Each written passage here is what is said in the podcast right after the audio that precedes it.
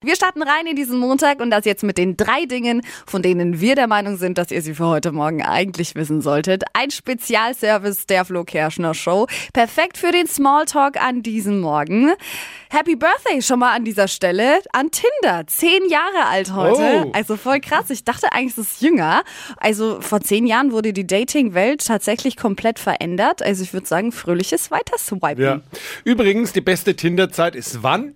Montags gegen 20 Uhr. Das hat jetzt der Europachef von Tinder verraten. Echt? Also ich hätte Mhm. jetzt gedacht, so Samstagabend, Nacht. Samstagabend nach Quatsch, Ja. da ist man noch bei seiner Oh Familie. nee, ach Dibbers.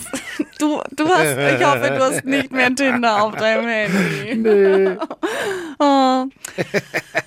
Liebeskummer am Wochenende für viele Fans. Elias Mbarek ist unter der Haube, Leute. Ja, am Samstag hat der Schauspieler geheiratet und zwar natürlich ein bildhübsches Model. Wie soll's denn auch sonst sein? Glückwunsch den beiden.